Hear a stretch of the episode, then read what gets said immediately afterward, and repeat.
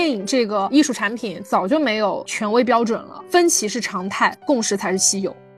我认为的是老一代的这些表达符号，它真的很难打动现代的年轻人。这些主创人员是不是脱离群众太久了？现在的年轻人也越来越不再接受庞大叙事的这种内容题材。欢迎收听互不联网，我是香菜，我是大包，大家晚上好，大家早上好。我们今天来聊一下最近热议的那部电影吧。对我本是高山，我周末去看了。我很佩服你这个，就是你佩服我这种知难而上的精神，对吧？对，还有这种实践是检验真理的唯一标准，你真的是非常贯彻着。你说的没有错，就是我觉得自己不能被网上的这些舆论给带跑，我得自己亲自去验证一下，它到底是一部什么样的影片，为什么会有这么多争议？我是带着好奇心的驱动去看的。我现在是满脑子都是他的所有关于负面的反应。那我还蛮想听听你看完的感受的。我太想跟你抽丝剥茧，把这部片子的真实还原出来的。你有网上看剧透吗？就是这个片子它大概讲了一个什么样的故事，你知道吗？我知道它大概讲的就是张桂梅的故事啊。你这说他怎么没说呀？对，但他怎么讲的，其实我不知道。啊，行，那你要给我一个机会，我要用最简单的概括来高度总结一下它的内容。就是这个片子的结构非常简单，平铺直叙，它是用时间的顺序来展开描述的，用高一、高二、高三这种时间的递进，你都能想象得到，因为这些事情跟我们曾经经历过的故事高度还原了。就五年模拟，三年高考，是不是？哎，对对对对对，绝了！高一，嗯，学校建立，然后张桂梅老师找学生、找老师、求领导。就是这个学校建立起来了，嗯，然后学生成绩差，好了，到了高二开始狂补习提成绩，然后揪典型，因为学生跑了，要把学生给揪回来。啊，到了高三，学习成绩大步提升，然后开始冲刺，最后查成绩全考上，就是这么一个非常通俗且套路的故事。我这么说，你是不是觉得特别熟悉？好正，嗯，这应该就是我们每一个人的高中高中生活，嗯。对，我们的高一、高二、高三就是就读书、读书、读书。他还中间怎么说呢？还挺辛苦，他加了一些挫折在里面，所以它是一个特别完美的那种励志故事的模板，每一步都属于感动中国人物片的那种常规操作。那如果让你给他打分，你会打多少分？冲着张桂梅的原型，我给他加了一分；冲着那些里面淳朴真实的小演员们，我加了一分，一共两分，满分是五分。我也。吓死我了！我以为你的满分是一百分，我的 两分都给了我内心当中我觉得我认可的部分，一个是他的人物原型，另外是里面那些本来也是真实的素人，啊，所以其实哎这么看跟这个片子没有什么关系，就是其实我听起来你的分打的比芭比还低，对它因为太中规中矩了，但这个片子说实话乍看之下你不觉得有什么原则性的大错误。但是你细看细想，它就是一个很类型的讨好片，所以之所以一开始点映就引起了舆论的轩然大波是有原因的。今天我们要不然就从一个非影视行业的这个社会人角度来浅析一下，为什么这个片子会有这么大的口碑预期的大裂谷？因为他前期一出来之后，真的网上骂的舆论反应太大了。对这个铺天盖地的骂声，呃，其实也是有一些过火的。我们第一方面可以先从剧作层面来看，嗯，第一点，我觉得它最大的问题是，几乎所有的人物都是基于主创刻板印象下的创作，所以就造就了很多脸谱化的角色。比如我举例子啊，就是在这样的一个环境当中，一定会有跟张桂梅老师对应的那种缺少革命理想、娇生惯养、半途而废的年轻女老师，完全没有吃过苦，在乡下根本待不住，也不能理解就是为什么要做这样的事情。我可以理解为，就是一定要有一个对比，才能塑造得出来张桂梅老师的角色，是吗？你理解的非常精准，就是通过对照来反衬出我们主人公的伟大。还有就是，一定有一群从任性、不好好学习、不理解老师的良苦用心，到最后被感化了的学生。哎，一群参加了变形记的小孩啊！对对对对对，就是大团圆结局。就一定最后大家都是抱在一起，你好我好大家好。我感觉我已经完全能够想象得到电影在演些什么了。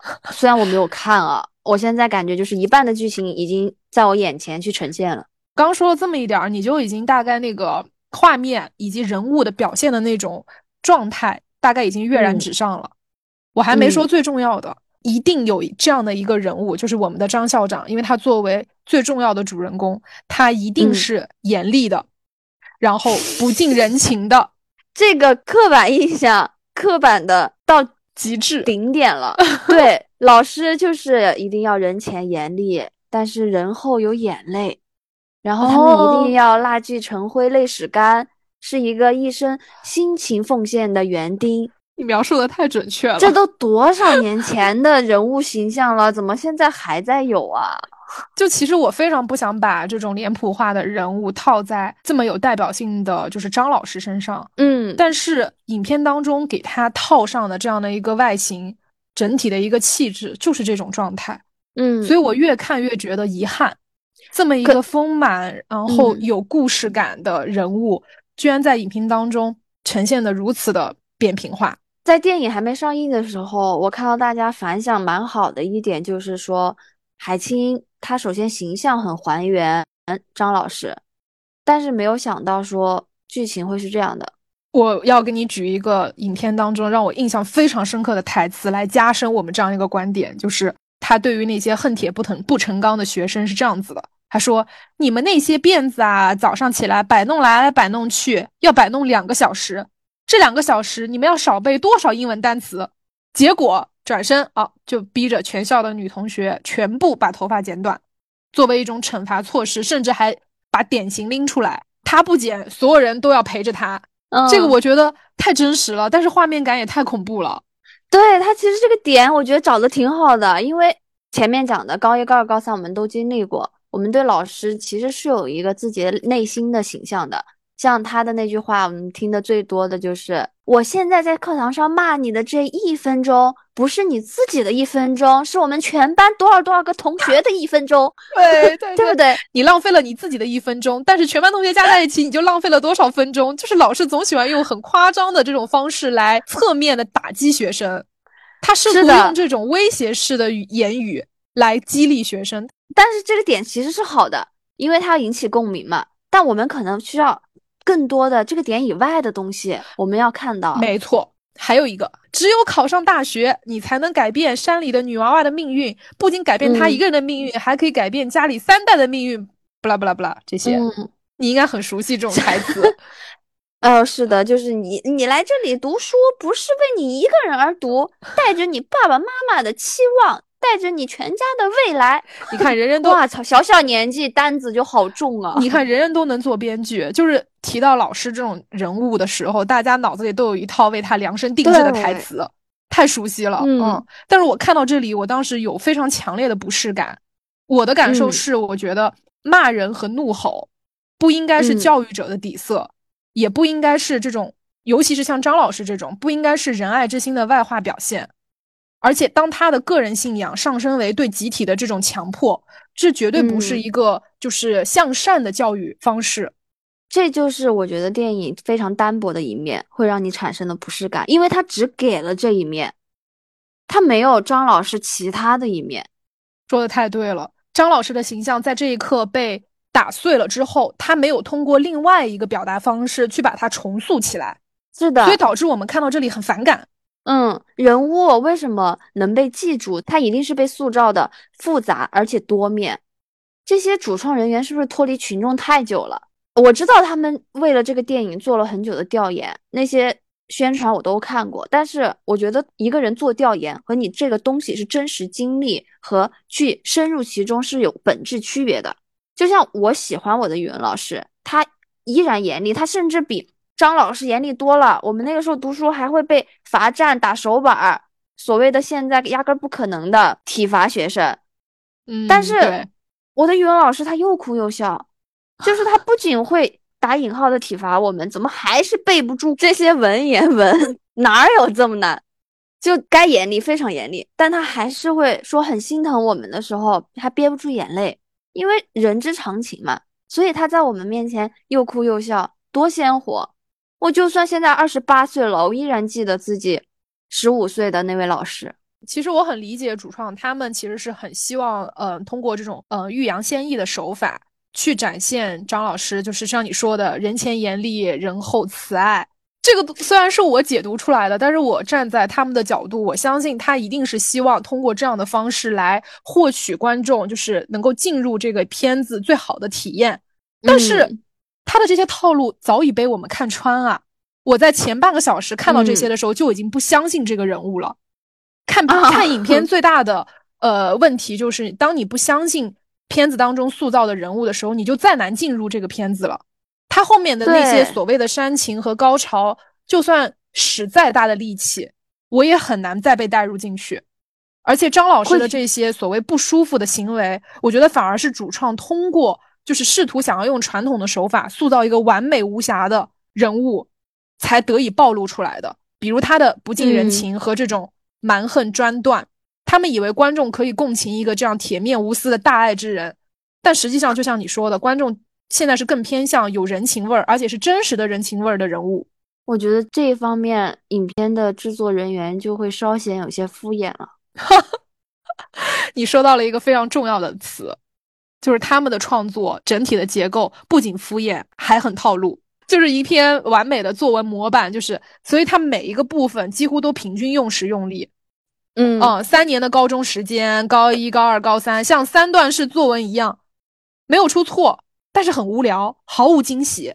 嗯，我我举个很小的例子，就是到了高三，最后他们已经高考完了，嗯，老师们在办公室，因为他们的条件还不足以大家每一个人去上网去查自己的成绩，其实是有老师代劳的，然后最后在。老师的办公室当中，为了表现出老师查成绩最后得知成绩的那个激动时刻，那个表现手法之传统和老套，瞬间让我带入到那种运动题材的体育片最后的冲刺时刻和最后比分。哦，我们最后绝杀了，呃，就是那种慢动作和对我刚想说里面是有慢动作是吗？然后。慢动作，然后去放大老师面部的夸张表情，那一瞬间由悲转喜。音乐音乐一定是很宏宏伟的那种，没错，是超级庞大宏伟的 BGM。然后你听到那一刻，你就觉得哦，我明白了，导演在这个时候特别希望我们哭，希望我们掉眼泪。太感动了，被感动了。但是我的内心就说，我好拒绝，我好排斥这种东西。所以其实我觉得大众真的是很抗拒脸谱化的套路。而且也很拒绝这种很宏伟的被说教的被感动。没错，这就是这个片子被争议或者被讨伐的另外一个很重要的原因。它的价值观是不是扭曲的？说到价值观这个东西，我不敢说。它其实是一个很敏感的话题，因为像这样一个正能量的题材，我们去质疑它的价值观，会不会我们本身的想法就有问题？你很大胆。但是我在这里真的很想跟香菜一起讨论，就是这个片子它到底想要输出什么样子的价值宣导？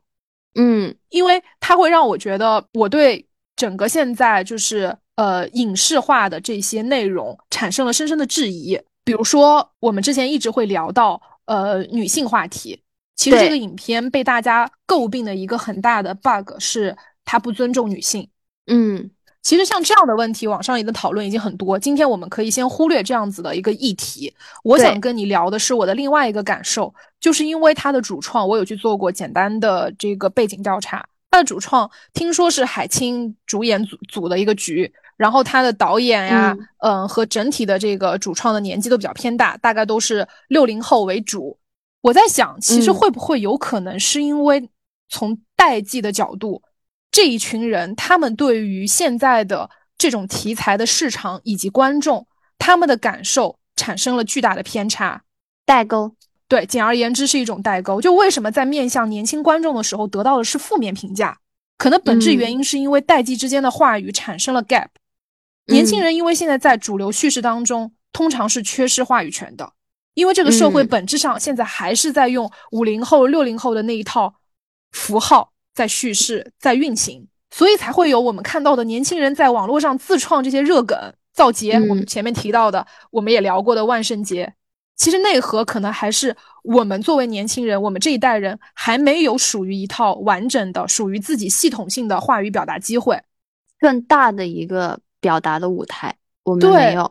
所以才会有孔乙己啊、打工人、小镇做题家这种非常戏谑自嘲的说法，是因为嗯我们真正想要去完整的表达一个观点的时候，我们并没有被主流社会所接受，我们还是要被动的去接受他们给我们的价值观，那就是苦难教育，或者说是要欲扬先抑，人生就是欲扬先抑的一个过程。我们一定要先吃苦，以及我们为了一个呃所谓的人生的这种标准目标、模板目标，我们要付出所有的代价。但这种东西可能现在大家已经真的不接受了，我们已经看穿了本质。我认为的是老一代的这些表达符号，它真的很难打动现代的年轻人。我们的词典里面，这可能是有一种像在宣示主权，这个舞台始终是我的。你们现在玩归玩，你们去创立的自己的语言体系，嗯你们自己的平台没关系，嗯，我们还在。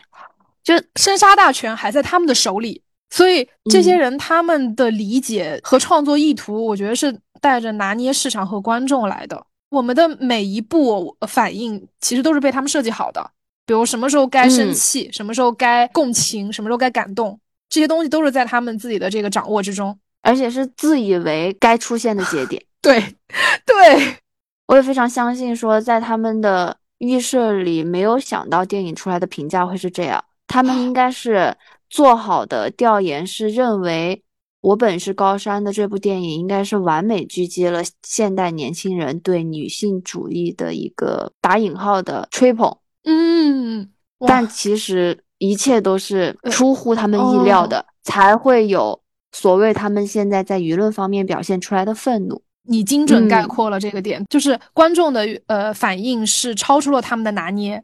另外还有一点可能原因是从价值观上来说，现在的年轻人也越来越不再接受庞大叙事的这种内容题材，我们会嗯更加的去关注跟自己生活息息相关的日常以及嗯我们的附近生活，就是他会把自己的感受更加的细节化、具象化。打个比方，我感感觉以前的影视剧套路最明显的是什么？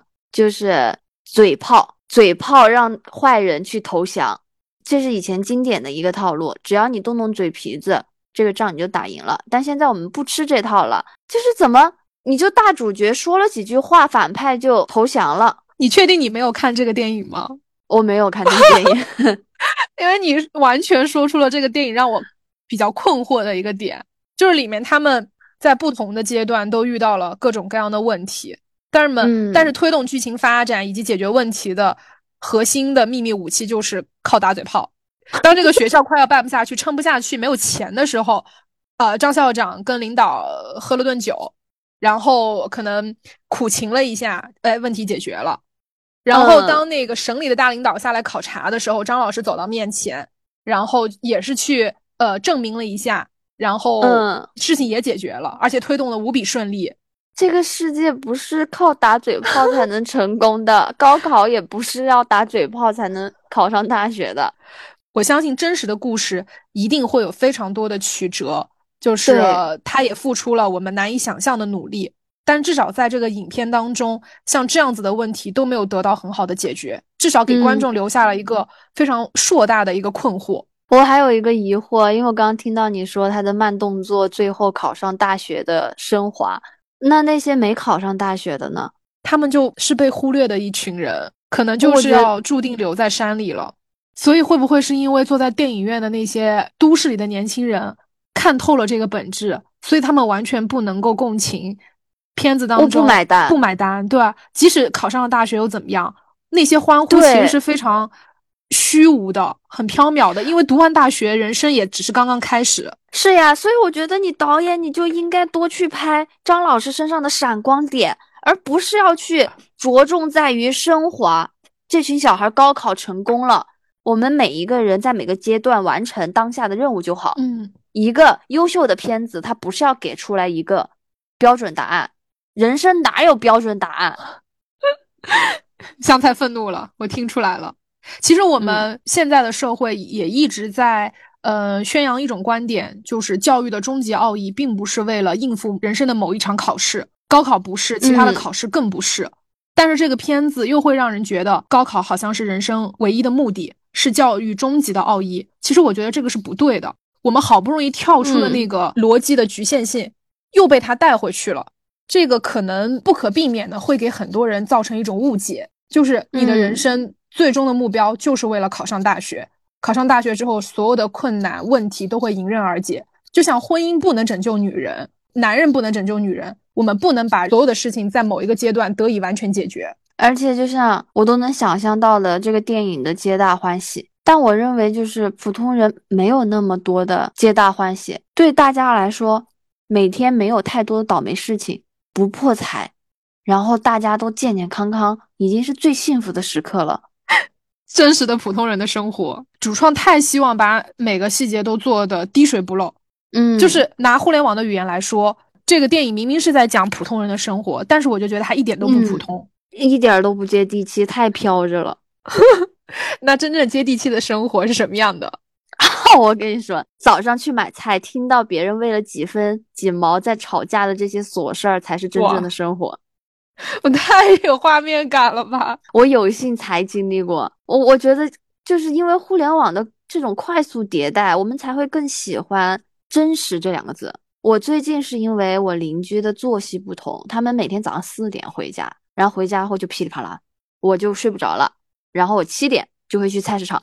我还没进去，老远就能听到重复的喇叭声音：“今日萝卜特价，走过路过不要错过。今日萝卜特价，不啦不啦不啦。”然后我在里面就是肩膀挨着肩膀的和那些老头老太一起挑选蔬菜，然后买鱼的时候催促老板：“哎，下条记得杀我的啊！”甚至还有老头和门口收钱的吵起来了，是因为他把六块八毛的蔬菜看成了一块八毛。他要让收银员退他钱，两个人就在那儿争执不休。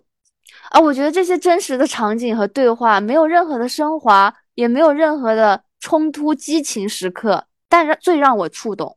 我听了这个故事，我就觉得它是一个非常好的剧本的一个框架，让我一下子想到我们俩曾经提过的《爱情神话》那部电影。是的，它就是很真实的普通人的生活，然后。你的生活当中是有很多要解决的这种琐碎的事情，有很多沮丧。嗯，你不可能永远是飘在那些宏大叙事上的正能量。嗯，那些皆大欢喜的结局也基本上只存在在呃小说和创作当中。就像这个片子最后，我是会觉得为那些考出大山了们的女孩子感到高兴，但是我转念一想，其实他们的人生真的才刚刚开始。就是这个片子给我们只是留了一个希望而已，而且也只能让初中生、高中生去看这个影片得到激励吧。对，成年人看这个影片真的很难不为他们高考以后的生活而揪心。对，电影真的是在当下给了我们一种就是精神慰藉的力量，这个东西我也能理解。正如我们刚才所说的，它最大的那个在价值输出上的问题就是代际之间的话语的这个偏差。太大了，嗯，而且是通过这样的一部片子，可能会引起市场的重视。嗯，以后像这样的团队，他们在面对年轻人想要去获得年轻市场的时候，一定是要，呃，有警醒的。另外，其实这个片子还有一个非常失策的，就是我们刚刚也提到，在市场策略上，他怎么能够东施效颦的去学习点映这么一个方式呢？他就没有 想到，就是点映本质上是一个以小博大和加满杠杆的这种博弈心态。但是像这样的片子，其实它不求市场能够获得多么大的这个商业上的成功，最重要是要稳呀。他可能看到别人点映的这个成功案例，觉得实在是太羡慕了，他也希望能够走这个捷径。因为主创对他们的这个作品太自信了，就这个事情确实是超出超出他们预期的，这个就反映出来他们有一种。既要又要还要的心态，嗯，这个就是你贪心的一个下场，就是你既想顺应的舆论风向去做这样的一个片子，同时这样的片子一定是靠近主流奖项的，但是他们同时还要想获得市场的好评和更好的票房成绩，又要向商业片去靠拢，你说这个胃口得多大？嘴有点大呀。我觉得吃女性主义这碗饭被反噬了的感觉啊，对，自他们想消费女性。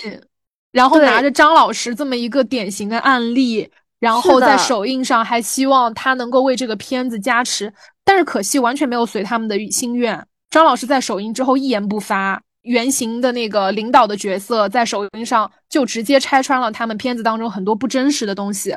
我觉得对他们来说真的是有一种给他们有苦只能往打碎了牙往肚子里咽的那种感觉，因为他们没有办法去驳斥真实人物原型说出来的话。我感觉主创人员们是不是也很少刷到我们普通群众的大数据的观点啊？这个观点是什么呢？女性主义不是时尚单品，大家开始慢慢清醒了，已经知道消费是买不来尊重和权利的。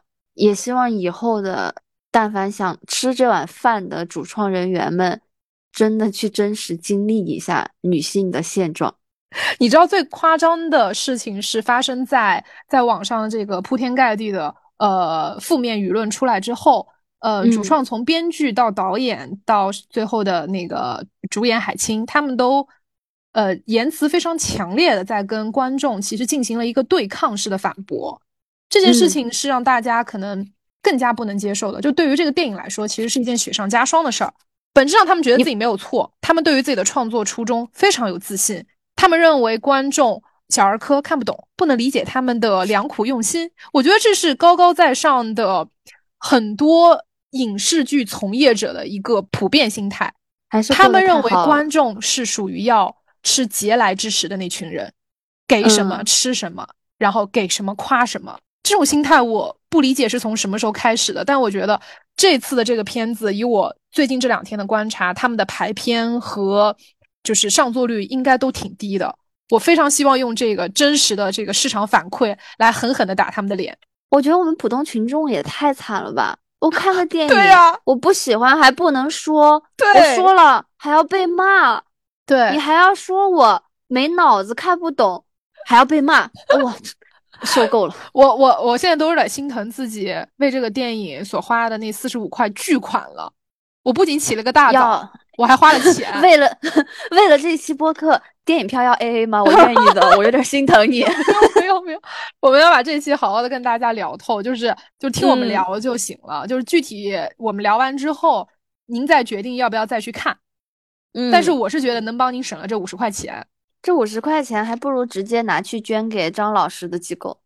对呀，张老师的学校和那些山区里的女生，他们的家庭其实是需要这些钱的。我觉得他们不需要这个电影的。呃，宣传能力、宣传影响力，张老师本身站在那里就够了。这个片子其实更多的还是那些资本们想要拿来做秀的一种工具。我去揣测一下，我认为张老师去愿意把这个故事的版权给出去，一定是希望说有一个这么大的方式，可以去把他的一个精神宣扬出去，能从文化层面更大的一个出口去影响更多人。但实在没想到，最后的一个作品会是这样的结果，发现自己被塑造偏了，还被打造成一个恋爱脑。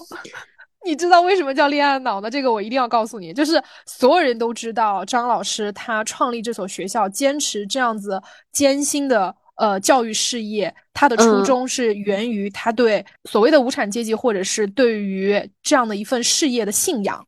信仰是最可贵的，也是无价的。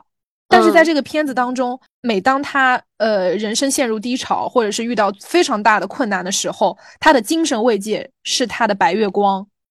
这个时候就会闪回他曾经和白月光在一起的美好片段，他所有的那个被安慰和力量的来源，变成了那个男人给他提供的弹药。我想问，录播课的时候是可以说脏话的吗？会帮你逼掉的，然后你说，绝对不能忍着。这个真的忍不了，哇！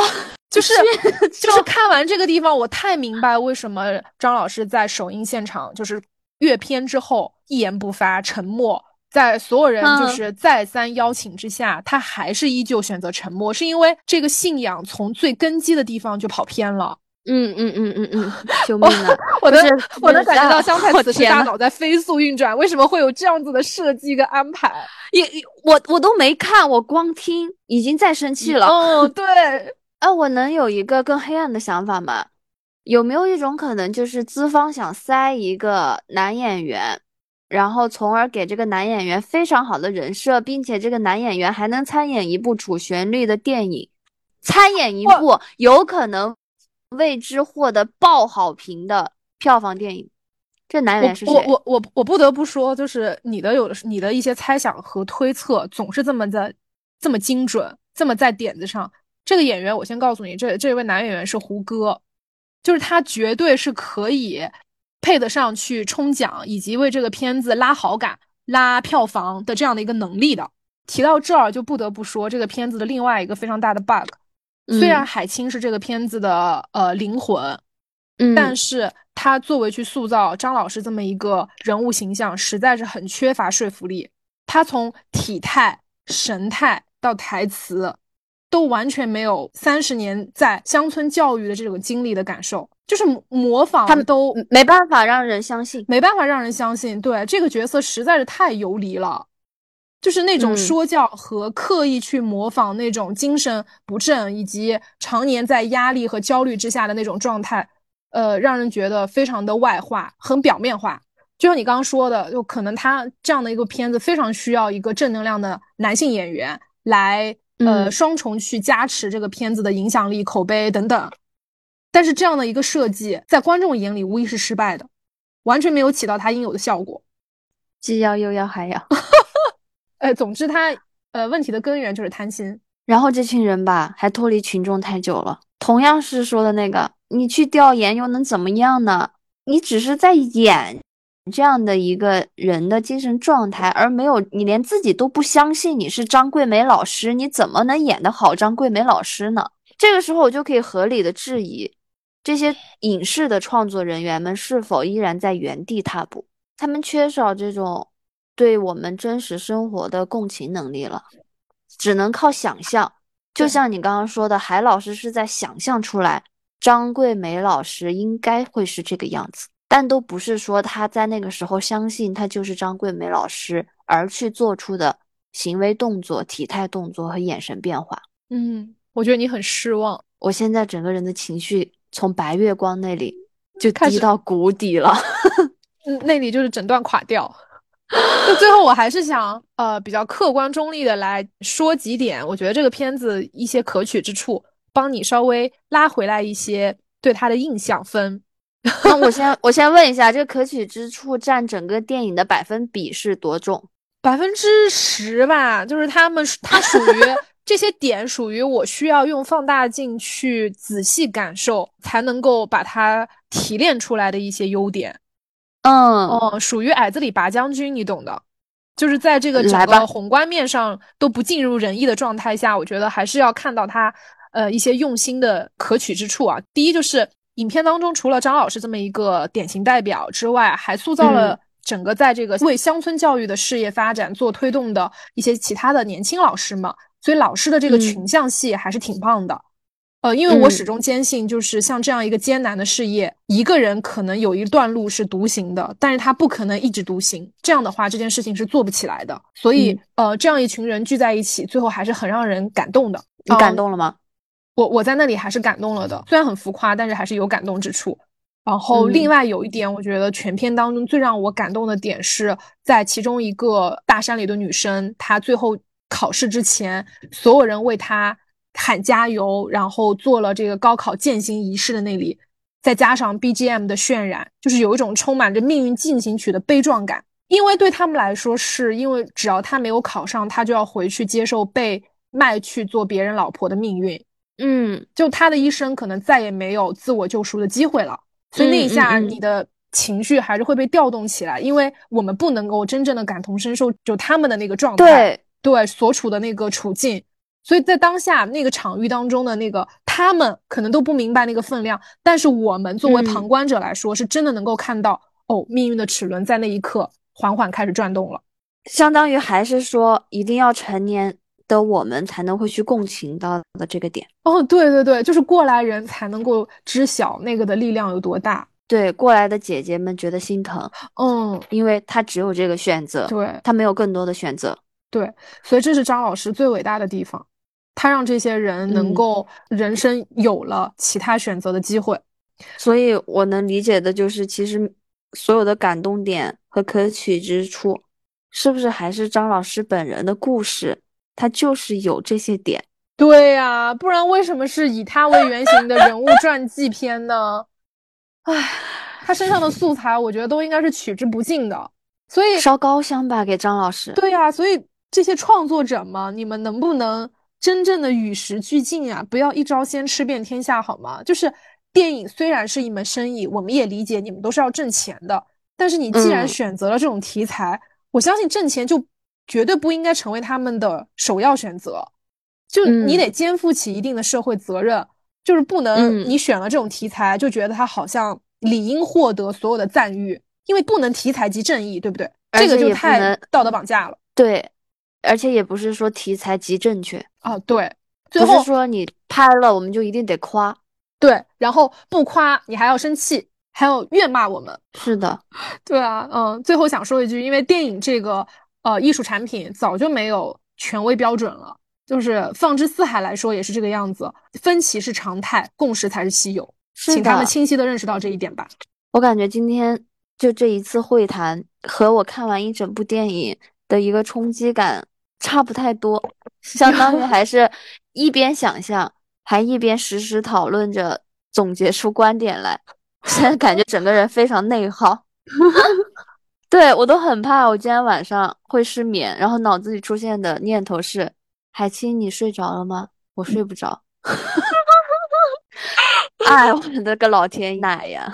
我还是非常感谢大包没有硬性规定我也一定要看了这部电影和他一起讨论。我很少有录一期播客到最后是 心情暗淡，明明自己压根就没有 看这部电影，但是感觉心是被糊了一层灰蒙蒙的雾一样。希望大家也可以说，就是想看的还是去看一看吧，看看我们现在的主流电影在拍些什么东西。然后有自己的想法和不一样的意见，也可以在评论区告诉我和大包。毕竟我们俩很喜欢分歧，很喜欢意见不一样。分歧是常态嘛？嗯，还是那句话，呃，如果我们的讨论成功的激起了大家的好奇心，那我觉得大家还是可以去看一下的。那今天我和大包的互不联网就在这里要和大家说再见啦，我们下期节目再见，晚安，早安。